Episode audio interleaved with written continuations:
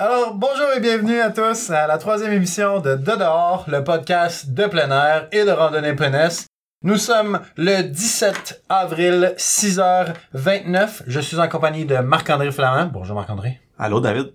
Le podcast où l'on sait où ce que ça commence, mais on ne sait pas où. Ça va, terminer, ça va se terminer, où ça finit. Euh, exactement, parlant de pas savoir où on s'en va, les deux premiers épisodes, on vous a parlé de Constantino. On a décidé de consacrer cette semaine une, une chronique qui va être ré- récurrente. C'est la chronique des perdus. Donc, Ouais, c'est euh, ça. On, on y va avec les perdus. Ben, premièrement, pour euh, revenir sur Constantino, on n'a pas plus de nouvelles. Malheureusement, Je passe du temps sur Internet à le chercher. Euh, Dave m'a même installé euh, le Deep Web sur mon laptop. ouais, j'ai installé Tor, tout ça, pour qu'il puisse le tracker. Rien, On- rien on- de concluant encore. On trouve rien pour Constantino. Écoutez, on fait, on fait une veille médiatique là-dessus, puis aussitôt qu'on a quelque chose, on va vous revenir là-dessus, mais on a trouvé un autre perdu. Pavel. Pavel, mon chum Pavel. Pavel, un garçon dans la vingtaine de l'Estonie. Donc lui, ce qu'il faisait, il faisait du ski dans les Alpes en Italie. Donc j'imagine un beau voyage avec des amis. Ah, euh, c'est sûr que c'est un beau voyage, un chanceux. Moi, euh, je faisais du ski avant, puis ce que j'aimais aussi, c'était l'après-ski, parce que j'étais un skieur du dimanche. Qui n'aime pas l'après-ski? Un Euh, petit scotch, une petite bière. Pavel, lui, il était rendu à Cervinia, en Italie, dans le bas des Alpes. puis Il y avait une grosse journée de ski, une grosse journée de labeur. Pire. Donc, euh, il s'est mis à boire beaucoup. On n'a pas les quantités dans l'article, mais j'imagine que c'était une quantité considérable. Il brossait. Ouais, Une là, bonne il- brosse. Là, il s'est dit, ben, je pense qu'il est temps que j'aille me coucher. Il est sorti du bar, puis a emprunté une rue enneigée. Une rue enneigée qui avait une petite inclinaison dedans, euh, d'ailleurs. Donc lui, il était dans la rue enneigée, puis il se posait pas de questions. Il s'en allait, ben, j'ai dit, chez lui, dans, sa chambre d'hôtel ou son chalet, peu importe ce qu'il avait loué, ouais.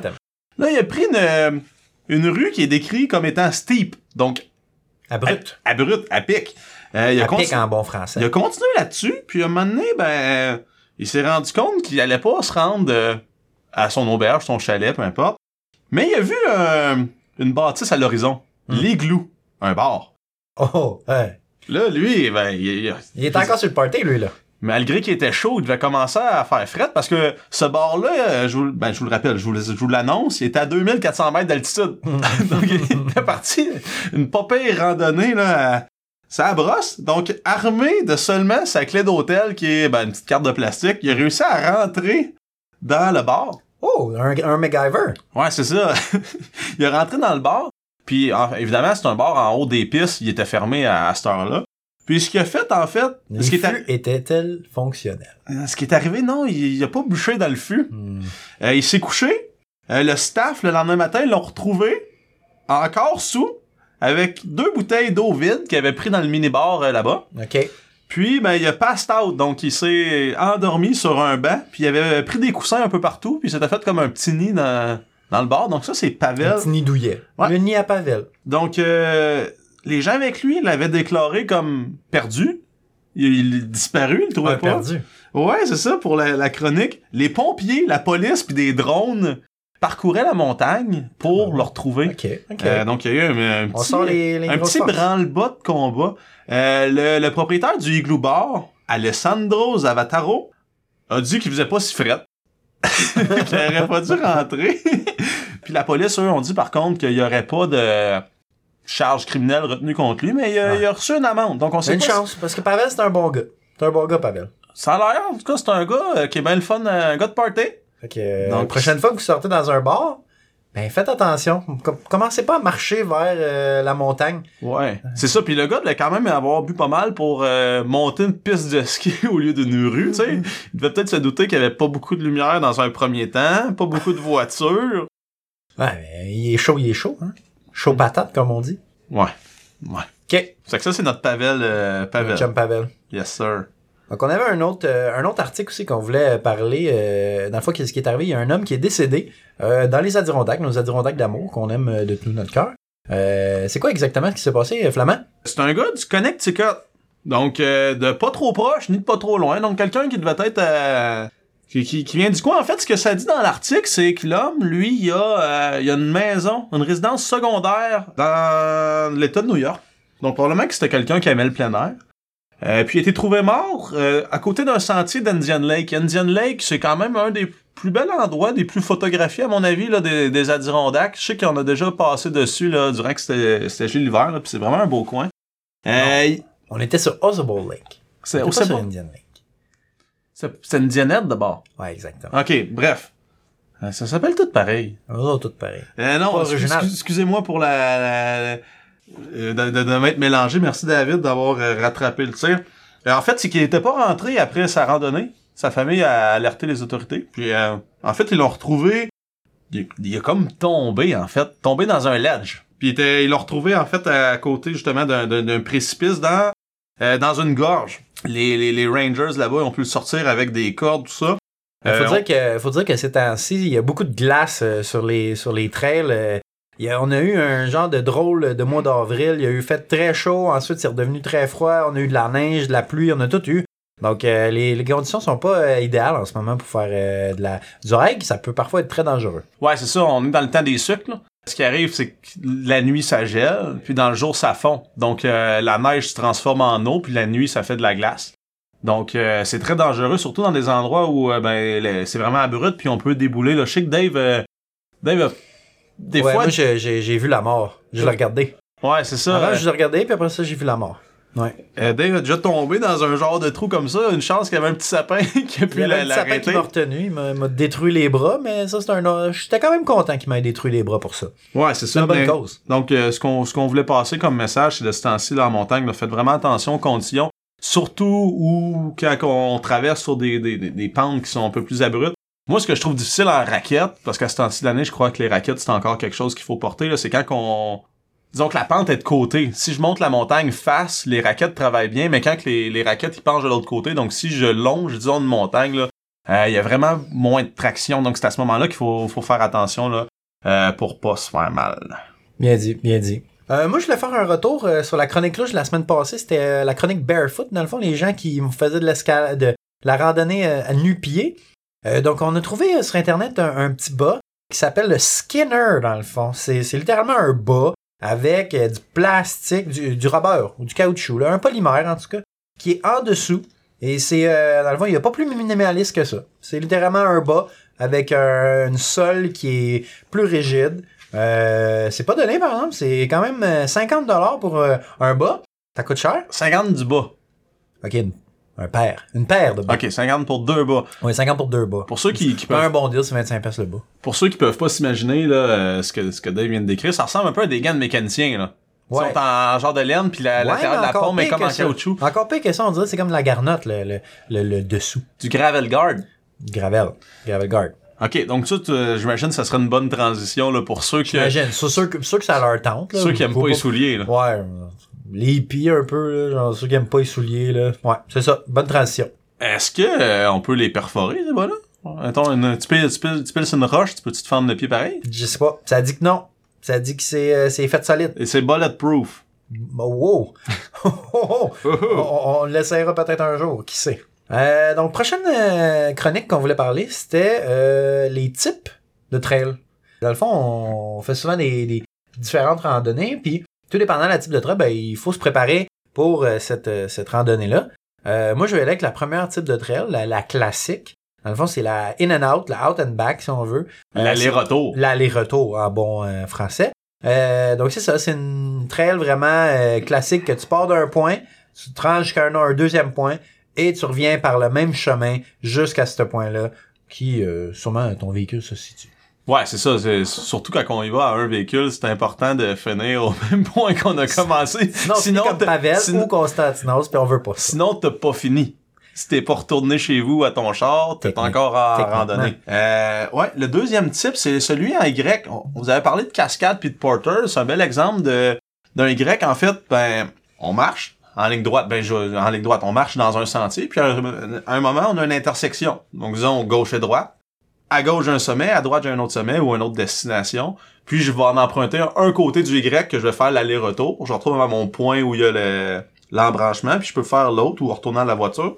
Euh, donc le Y, c'est un autre type de sentier qu'on voit souvent, surtout quand on veut aligner deux, deux, trois sommets dans une journée. Ben, si c'était un trois sommets, ça être un serait, peak bangers. ça serait comme un W bout. Ça serait une fourche de Poséidon, là. Ça, ça serait trois sommets. Ouais, une fourche de Poséidon, j'aime ça. On amène un, petit Euh. Un peu, un peu de Poséidon là-dedans. Donc, euh, donc c'est ça pour les, les Y. Euh, le prochain le prochain type de trail, c'est euh, le type lollipop ou euh, le type suçon, si on veut. Euh, dans le fond, c'est une trail qu'on prend en- à partir d'un point. On fait en ligne droite et euh, rendu à un certain point, ben, on a une loupe à la fin de la, de la randonnée. Et on revient en- par le même chemin. Donc, euh, il y en a plus... Ben, en fait, c'est la majorité sont, sont un peu comme ça. Il y a une possibilité là qu'à la fin, tu peux faire un petit... Mhm. Mais là, la question, c'est qu'est-ce qui fait qu'une- qu'on peut parler d'une trail lollipop? À quel point la circonférence du cercle doit être grosse? Ben, je le pense- diamètre. Je pense que le diamètre a pas vraiment de lien là-dedans. Fait que si Ah. je fais un tour sur moi-même, c'est un lollipop trail. c'est ça que tu me dis, là? OK. Ah, peut-être, je sais pas. Écoute, ça peut te faire plaisir, si tu fais des tours sur toi-même, c'est un lollipop. Moi, je fais des lollipop stead. Mais ce- l'autre type qui s'y s'y apparente, c'est la loupe. Donc, s'il y avait, disons, une, euh, un sentier plutôt circulaire, donc on peut partir à gauche puis arriver à droite si on veut. Peut-être un peu plus grand qu'un tour sur soi-même. Disons le tour d'un arbre. Donc là, c'est. ah, Là, on est rendu à un point que c'est genre à, à partir de quand c'est une trail de Oh. randonnée, c'est ça? Ouais, c'est ça. Donc là, on, on s'éloigne. Mais c'est ça, une loupe, c'est simplement un cercle. On se promène, on part à un point, on, arrive, on part vers la gauche, puis on arrive vers la droite. Donc ça, c'est c'est une loupe. Donc souvent, le- c'est rare qu'on fait des loupes, je trouve, parce que c'est souvent des lollipops, parce qu'on on se stationne pas directement sur le côté de la boucle. On se stationne comme plus loin au, euh, au début du sentier, puis on va rejoindre la loupe. Donc c'est souvent plus... Le trailhead. On, c'est ça. On se trouve souvent plus en, en présence d'un lollipop qu'une qu'une loupe. En effet. Euh, un autre qu'on a, c'est la traverse ou euh, le range, si on veut. Euh, on avait une petite discussion un peu euh, au- avant. C'était concernant qu'est-ce qu'une range versus une traverse. Si on veut le range, la traduction française pour ça, c'est une chaîne de montagne. Puis euh, quand tu traverses la chaîne de montagne, ben c'est tu fais une traverse. Donc c'est ça qu'on avait déduit, moi et Flamand, avant cette émission. Donc, euh, on a cherché en ligne, il n'y avait pas nécessairement de définition. Donc, On euh, a trouvé euh, sur Google sur marqué range versus traverse beau, des, des, des, des reviews de chars, des Dodge, toutes les Donc, il y avait rien, rien concernant la rando. Donc, on vient de, on vient de créer quelque chose, Dave. On vient de créer une définition. Donc, euh, peut-être qu'on va être cité un jour dans les livres d'histoire ou dans les dossiers d'archives de la police. Bon, l'autre qui, qui se dit là. Donc, c'est ça. Aussi, là, les ranges puis les traverses, il y en a qui se font d'une journée, en deux journées, la, comme, comme la, la distinction à faire avec euh, in and out. Les deux, c'est un sentier qui, qui est comme du point A au point B. Sauf que le point A et le point B, dans le cas d'une traverse Ne ou d'un range, non, puis sont souvent très éloignés les uns Ouais, les en autres. D'habitude, une traverse, c'est, ça dépasse les 20-30 km facile, là, toutes les fois. Là. Puis on peut parler, on peut penser aussi au euh, Appalachian Trail, qui Ouais. est un range ou un traver- une traverse, Dave? C'est une traverse. Une traverse? Une traverse, pourquoi? Parce qu'on traverse la chaîne de montagne des Appalaches. Exactement. Euh, puis à ce moment-là, ici, on parle de 3515 km. C'est assez long. Donc, c'est ce une coupe de paire de bottes. ce qui nous a, c'est ce qui nous amène au prochain, à la prochaine randonnée, au prochain type de sentier, qui est la portion d'un range ou d'une traverse. On s'entend que euh, on peut faire, disons, la, la traverse des Appalaches. Ben, on, on prend notre pack-sac puis on fait 3500 km. Mais probablement qu'il y a des sections là-dessus qui sont plus intéressantes que Un peu d'autres. plus scénique, un peu plus. Puis, sans vouloir s'engager dans, dans, dans, dans, dans l'ensemble du projet, ben, on peut en faire une petite section qui nous intéresse. On a qu'à penser au Mont Catadin euh, dans le Maine, qui est bien populaire pour les Québécois. Euh, j'ai jamais eu la chance de, de le parcourir, je pense pas toi Dave non plus. Non.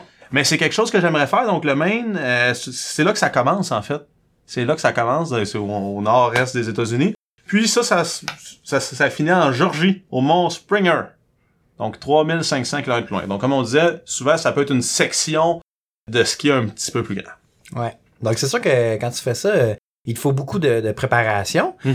Mettons que tu fais une traverse, il te faut deux véhicules, vu que c'est pas le même point de départ. Donc, faut, faut comme tu t'organises avec ton ami ou quoi que ce soit, qu'il y ait un- quelqu'un qui va porter un véhicule de l'autre côté, que tu Mhm. y es avec lui ou que tu le ramènes, ou euh, ce que tu pourrais faire même, c'est, euh, il y en a un qui se parque, vous allez chacun aux extrémités de la trail, vous faites la trail, rendu dans le milieu, vous tapez dans la main comme à la lutte, échangez les clés, puis après ça, vous retournez de chaque côté. Puis vous revenez avec le char de l'autre. Ouais. C'est une bonne idée. Euh, nous autres, cet été, on a prévu faire le, le Great Range Oui. dans les Adirondacks. Ouais, ouais, ouais. Je pense que euh, on, moi, j'ai pas envie de, de faire euh, l'ensemble du trajet seul avec une petite rencontre au milieu pour se taper dans la main. Manger pense que notre stratégie- euh, un petit riz. Ouais, notre stratégie, ça va être, je pense qu'on va aller le matin très tôt aller porter une voiture à une extrémité, euh, puis après ça aller à l'autre ensemble puis parcourir euh, le, le- le sentier. Euh, sauf que des fois, ça, ça s'applique pas partout parce qu'il y a des ranges qui, à pied, ça peut prendre, disons, euh, 30 km, mais qu'en voiture, ça peut en prendre beaucoup plus. Ouais, parce que tu dois passer à travers tous les petits chemins, à travers la montagne puis tout ça. Mhm. Puis des fois, il n'y a pas nécessairement de route qui est assez directe, donc ça, ça prend nécessairement plus de planification pour ce qui est des ranges puis des traverses. C'est- ça la difficulté un peu là-dedans. Puis souvent, euh, quand on parlait de celle des, des, des Appalaches qui prend 3500 km, ça prend une planification de nourriture parce que tu peux pas tout traîner de la nourriture pour l'ensemble du sentier tout le temps. Donc parfois, il va falloir sortir pour avoir des ravitaillements ou des, des auberges. Donc euh, Parlant de nourriture, t'as-tu mangé ton humus en poudre? J'ai pas encore goûté à mon humus en poudre, mais euh, j'ai fait l'acquisition d'un petit brûleur. Donc je vais pouvoir manger de l'humus chaud en poudre à ma prochaine sortie. Je vais goûter à ça. l'humus chaud? Ouais, ça va être ça va être comme des pois chiches chauds. Ça Mais pourquoi? Je sais Pourquoi pas. tu veux manger de l'humus chaud? En tout cas, on, on en reparle. À euh, suivre. a- Amateurs d'humus chaud, euh, contactez-nous. euh, Dites-nous les pour et les contre. Moi, je ne vois que du contre pour l'instant. Non, moi ça va, je, je- je suis curieux, je suis curieux. Euh, autre chose aussi, que dans tout ce qui est circulaire, in and out, euh, faut faire attention quand on planifie parce que, ben en fait, c'est au niveau de la distance. Euh, par exemple, euh, au Québec, on a la, la, la, la référence pour les randonnées aux États-Unis, puis au Québec, c'est Alexite. Donc là-dessus, on a une banque de données qui nous, qui nous explique un peu euh, c'est quoi les, les sommets, c'est quoi les sentiers, comment qu'on comment qu'on peut y aller, comment qu'on les accède, la fiche technique. Puis, si on porte notre attention sur la fiche technique, ben, en fait, le site www.alexhike.com, donc A-L-E-X-H-I-K-E.com. Euh, Là-dessus, si je vais sur une fiche technique, j'ai sorti celle de Cascade puis Porter parce que, bon, on en a déjà parlé. Euh, on parle d'un aller-retour. Donc, euh, le sentier, c'est aller-retour 7.7 km. Donc, si je dis aller-retour 7.7 km, est-ce que c'est 7.7 aller, 7.7 revenir, donc euh, 15.4, ou c'est 7.7 l'aller-retour, donc euh, la moitié? Euh, c'est le sentier, donc c'est difficile de le savoir, ça dépend des références. Donc à ce moment-là, qu'est-ce qu'on fait? Qu'est-ce qu'on fait? Ben, on rouvre la carte. Euh, maintenant avec les outils là, Google Maps, euh, Google Earth. Ouais, Garmin, peu importe, All Trails. Euh, on a une petite idée avec l'échelle, là, si c'est du simple au double. Donc, c'est pas très précis, mais du simple au double, habituellement, on s'en sort bien. Euh, fait que faites attention pour ce qui est aller-retour. Euh, une boucle, si je vous dis une boucle de 15 km, il n'y a, pas de question à savoir si c'est la moitié ou le trois quarts, là, c'est assez simple. Mais pour ce qui est des, des- des- où il y a comme un retour sur le même sentier, Mm. faites attention là, pour Ouais, savoir. parce que si- mettons que t'amènes soit tes kids, soit ta grand-mère, soit ton chien, là, peu importe, Mhm. là, t'amènes ce que tu veux, que n'importe quelle créature. Peut-être qu'ils vont en trouver plus long, euh, 3 km versus 6 km. Ben, dire, Ça semble court, mais il y a certaines personnes qui, tu sais, si t'en fais jamais, ça peut être long. entre 3,5 puis 7, je suis d'accord. Mais mettons, entre euh, moi puis toi, Dave, on part, puis on fait un aller-retour de 20, puis finalement c'est 40, mais peut-être qu'on va passer la nuit dans le bois. Ouais, mais il va On- peut-être avoir des ampoules un peu ses pieds. Ouais, on sera pas revenu pour souper. Bon. On sera pas revenu euh, pour souper. Donc c'était ça, c'était un peu la, la, la chronique euh, planification de randonnée plus technique. Là. Faites attention quand vous lisez les, les fiches. euh, Ouais. Les fiches Faites techniques de attention montagne en aussi. ligne. Faites attention aussi quand vous allez sur des forums, c'est pas tout le temps first à jour. Mhm. Des fois, les gens, ils disent de quoi, puis ça, ça, ça date de 2011. Faut pas prendre ça pour du cash. Puis aussi, l'affaire, c'est que tout dépendant, la météo qu'il y a eu ou le, le- le terrain peut avoir changé. Mettons, on check la trappe dike euh, dans les Adirondacks sur le mont Colden. Ce sentier-là, euh, avant, il y avait des arbres dedans. Et depuis l'ouragan Katrina, Katrina, ouais. euh, ça a tout été arraché. Il n'y a plus d'arbres là-dedans. C'est rendu une grosse glissière, une grosse c'est à vif, c'est sur le, le- la ouais, roche. exactement c'est sur la roche. Il n'y a plus d'arbres, rien. Donc, euh, tu sais, ça peut avoir changé si on check à des trucs qui, sont- qui datent avant ces années-là. Mhm. Puis moi, moi Dave, je pense qu'on va avoir le temps d'en parler aujourd'hui. j'ai un bel exemple de nous deux qui planifient mal nos randonnées. Ouais, ouais. OK. Donc, euh, ouais. le mont Mansfield au Vermont. Euh, on regarde sur, euh, sur Internet. Écouté, je l'ai pas en tête, là, ça fait plus qu'un an qu'on est allé là. On trouve un beau sentier. On se dit, on va le faire. Donc, moi, dans mon GPS, puis on, se rappelle qu'on est aux États-Unis, pas trop d'argent. Fait que là, on a un GPS. euh, 5 par jour, on était ouais, c'est c'est c'est grosse affaire. On a un GPS, pas nécessairement à jour. On tape Mont Mansfield, let's go, on s'en va là. Donc là, on part en voiture. On suit le petit point sur le GPS. On arrive au Mont Mansfield, qui est en fait, ben, je veux dire, on est Le au, parking de Sto. ouais, la station de ski. Mais pas, la- les sentiers du Mont Mansfield, c'est exactement de l'autre côté de la montagne. Donc, il y avait un deux heures de voiture pour trouver le début du sentier. Exact. Mais là, on avait déjà. On s'était levé tard, grosse soirée avant. Euh, on a fait nos pavelles. euh, donc, euh, on a décidé, ok, c'est pas grave, on, va trouver un chemin quand même. Mais ce qui est arrivé, c'est qu'on on est allé dans un centre touristique, à peu près là, dans, dans le bas de la montagne de ski. On a parlé un peu aux gens, puis on- ils nous ont dit, hey, il y a un sentier qui passe là. Puis effectivement, on, on a trouvé le début du sentier. Dans, aux États-Unis, euh, il y a souvent des, des espèces de pocs, ces arbres, un tag.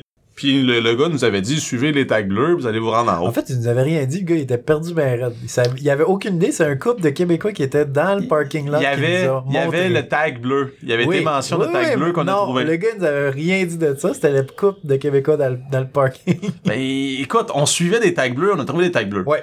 Bon, Tag fait que là, bleu. parfait. Donc, l'important, C'est tag bleu. non, l'important, c'est de savoir où est-ce que la trail commence. Ouais, Pas aussi. juste taper sur Google mon, le mont où est-ce que vous allez. Mais c'est pas tout. C'est pas tout. On arrive dans le trail, on suit les marqueurs bleus, puis on arrive dans un bûcher. Après, je dirais, mettons, 4-5 km. un endroit où on a coupé toutes Que moi, les je arbres. crois encore que c'était pas un bûcher, mais un éboulement qui s'était passé. Non, moi, moi, je dis que c'était un bûcher, là, parce qu'il y avait, les arbres étaient coupés à chainsaw. Euh, Pas de chance. à moins qu'il y ait un Sasquatch dans le coin avec une tronçonneuse. Bref, on arrive à une place, il y a plus de marqueurs parce que il y a plus d'arbres. Ouais, ça, ça a été un peu plus tough à repartir de là. Finalement, ce qui est arrivé, c'est qu'on a juste pris la trail de ski jusqu'au top. Et du top, ben, il reste tout le temps une petite section entre le- le- la chaise de chairlift et le sommet final. Euh, Donc là, ça avait été cool. Là. Mais on, est Ouais. sûr, on était monté par un genre de chemin d'entretien en roche. Ouais. Euh, donc c'est ça, faites attention. Si on avait regardé des vieilles références, ben probablement si on avait regardé la référence comme il faut, on, a- on, on- on se serait pas placé dans cette situation-là. On aurait Faites commencé pas vos le- recherches quand vous êtes chaud. Non la, la trail au bon endroit. Puis, ben, probablement que si on avait trouvé cette trail-là quand même, bon, si on avait regardé l'information à jour, on se serait fait dire, ben, écoutez les gars, il y a plus de marqueurs dans ce coin-là, faites attention ou quoi que ce soit. Donc, faites attention quand vous planifiez vos randonnées. Où ça commence, où ça finit. On- le podcast, on le sait pas, mais d'habitude, On parle d'expérience ici. d'habitude d'une randonnée, on, aime ça rentrer à la maison. Là, nos proches aiment bien ça quand on revient en un seul morceau. Moi, je n'ai pas de proche. Ça sera pour une autre chronique. Euh, donc, ça fait pas mal le tour des descriptions de sentiers. Donc, c'est Ouais, coin ouais, technique. Là.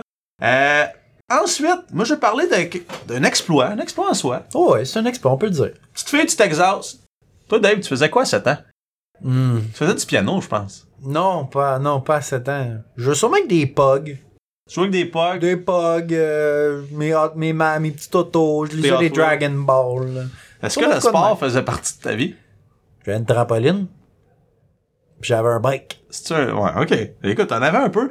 Euh, la petite fille du Texas, la, la jeune Montana Kenny, c'est devenu la plus jeune personne à mon... Ben, plus jeune personne, euh, disons, euh, recordée, là, qui, qui a monté le Kilimanjaro avec sa mère. Donc ça, on parle de 5895 mètres d'altitude. 7 ans. Euh, Mais, mais en fait, c'était quand même drôle et à la fois triste, là, mais va- vas-y, Flamand. Ce qui est drôle et qui est triste à la fois, c'est qu'au départ, ben, elle voulait faire ça avec sa mère. Donc, elle avait prévu grimper ça en 2019. Mais, l'été dernier, Mais, ils ont appris qu'une fillette de 8 ans l'avait monté. Donc, ils ont décidé de devancer leur périple d'un an pour avoir le record. ouais. Ben, alors, je veux dire, C'est littéralement un, un gros fuck you. exactement. Euh, un gros fuck you à la petite fille qui l'avait fait avant elle. Mais- Qu'on qu'on dit quand même qu'on fait un gros props parce que nous, on l'a jamais monté le Kilimanjaro. on a entendu que c'est très long, très pénible, Très long, très dur pénible. sur le mental. Exactement. Euh, il y a- euh, ce qu'on m'a dit, c'est qu'il n'y a pas beaucoup de dénivelé, c'est juste extrêmement long. C'est pas très technique, c'est juste vraiment long. Donc, euh, mention d'honneur à la petite fille, là. Euh, elle l'a quand même fait. Ouais. Peut-être ses motivations de le faire si vite, t'as pas le les, fond, les dans bonnes. la chronique, là, c'est juste parce qu'on on veut reconnaître celle de 8 ans qui l'a faite. Elle n'a Ouais. pas eu assez le temps. Donc, shout out à la petite fille de 8 ans, shout out à Radio Piranha, dédicace à Romain. C'est ça qu'on fait. OK, c'est bon. Donc, euh, c'est ça. Donc, puis, il a il a même pas mis le nom de la petite fille de 8 ans dans l'article. ça, tu vois, si vite oublié, si vite Ah, dans l'ombre. Faut- personne qui connaissait cette petite personne-là, mettez-la. Personne, petite personne, oui, ok. Mettez-la en, en contact avec nous. On, on va, on va, Ouais, la- on va faire son- une entrevue avec elle. Son heure de gloire. Ouais. Euh, même si elle est anglophone, on peut y parler. We do speak English. Donc, euh, on n'a pas peur, on n'a pas peur de, de l'international. Peu importe d'où elle vient, Afrique, Canada, États-Unis, puis même si c'est quelqu'un d'autre, on trouvera un interprète, puis on, veut y parler. Call-moi. On veut y parler, puis on va lui donner son heure de gloire. Là. La petite fille actuellement là, qui, a- qui a le record, euh, premièrement, elle a un compte Instagram qui est vérifié, un petit crochet Oh, bleu. Donc c'est bon, déjà une vedette. Cependant, a juste 4100 likes, mention j'aime, Des followers ou des likes? des likes sur sa photo, ce qui est pas beaucoup en fait. Pour un exploit si grand. Ben, je veux dire, moi, J'ai- j'ai j'ai 16 likes sur mes photos. Ouais, mais mettons, il y a des guédailles en bikini qui en ont bien bien plus que ça puis qui ont rien fait de, de si grand. là. ouais. C'est c'est un autre débat, ça. un, un autre débat. Donc, euh, c'est ça pour la petite Montana euh, du Texas. Euh, ok, on voulait parler un autre point aussi.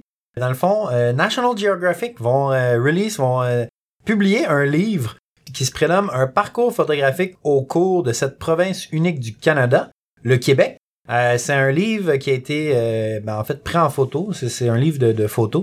Ça a été pris par Mathieu Dupuis. Ça va sortir le 1er mai. Ça va être disponible sur Amazon, au Costco, au Club Price euh, pour euh, les Québécois Les plus vieux. pour les plus vieux. Et aussi dans Price. toutes les bonnes euh, librairies de- du Québec. Dans le fond, c'est un, un gros livre avec des plein de magnifiques photos du Québec. Euh, moi, je pense que je vais, je vais l'acheter. Ça, ça m'intéresse. C'est 40 dollars. c'est 40 dollars exactement. Ouais, tu l'achèteras puis tu m'en. mets ça dans ta bibliothèque, ça, ça va être incroyable. Tu me le prêteras. Le monde arrive, tu mets ça. Moi, moi je, je- oui, je lis National Geographic. Mhm. C'est une bonne, une bonne chose, je pense. Donc, euh, puis aussi, il y aura pas juste des photos, là. C'est c'est principalement des photos, des petits articles. On va, on va savoir c'est où. Ça va peut-être nous, nous inspirer. Euh, Justement, je- cette semaine, j'ai lu un article là, qui présentait les 10 plus belles randos au Québec. Puis moi, puis Dave, on s'est rendu compte que On n'a pas fait. On en a pas fait beaucoup. Donc, euh, nul n'est prophète en son pays, qui disent. Fait qu'on, je pense qu'on devrait, on devrait s'engager ici, maintenant, là. On s'engage souvent à des affaires, nous autres. Là. Ouais, mais Attention. c'est jamais live, là. Ça nous met un petit peu de pression. Mhm. Ah, je vais ressortir la liste, puis on va moins en faire une cet été. Une? Ah ouais, ouais, pas de Une, problème. une, Pas de pas. J'ai pas de. Pas peur. Pas peur. Euh, Pas peur de la perdre. Parfait. Fait qu'on on fera ça ensemble. Parfait. Fait que ça fait pas mal le tour pour nous euh, cette semaine. Ouais. Donc, euh, ben merci David, c'est toujours plaisant. J'espère que vous avez apprécié notre petite chronique technique, euh, puis nos, nos, nos, nos suivis des perdus. Oui, les perdus. Euh, Where is Constantinos? Euh, Suivez le hashtag sur Instagram. Mhm. Euh, Là- faites trender ça. Ouais, je sais, si vous trouvez ça drôle, les perdus, mais nous autres aussi on trouve ça drôle, mais faites attention pour pas qu'on Ouais. parle de vous dans notre chronique des perdus, parce que si, si vous êtes des perdus, on va le savoir, et on va parler de vous autres. Fait que, euh. Donc, fait finalement, tu vas nous laisser avec une euh, petite, euh, oui, oui. une petite quote, une, euh, Une petite quote. Alors, on n'a pas encore parlé beaucoup d'é- d'équipements, Non. mais de nos jours, tu sais, les gens, y a, tout ce qui sort est mieux qu'avant, plus léger qu'avant, mais il y avait un précurseur de ça. euh, si je te dis dessine-moi un mouton, tu me dis quoi? Saint-Antoine. Antoine de Saint-Exupéry. Le petit prince, mais cet écrivain-là nous disait, en fait, puis il était aussi pilote d'avion. Oui, c'est vrai. Donc, euh, probablement que c'est de là que ça vient. Il a joué dans Dunkirk, espérant. non, C'est peut-être pas vrai. ce Non, c'était Tom Hardy. Euh, il, dit, il disait à, à l'époque, j'ai pas l'année malheureusement, pour voyager heureux, voyager léger. Donc, euh, ben, on pourrait relier ça à s'acheter du gear qui est pas pesant, mais probablement qu'il parlait d'un d'un point de vue philosophique. Voyager léger, voyager cassé. Aussi, aussi, il y avait pas d'argent pour s'acheter de l'équipement, donc il y avait pas de nourriture ni d'eau dans son sac. Euh, je sais pas, en fait, il y a plusieurs interprétations, je vais vous laisser mijoter là-dessus jusqu'à la semaine prochaine, mais je répète, pour voyager heureux, ben, voyager léger. Bonne semaine. Marc-André. À de dehors. À de dehors.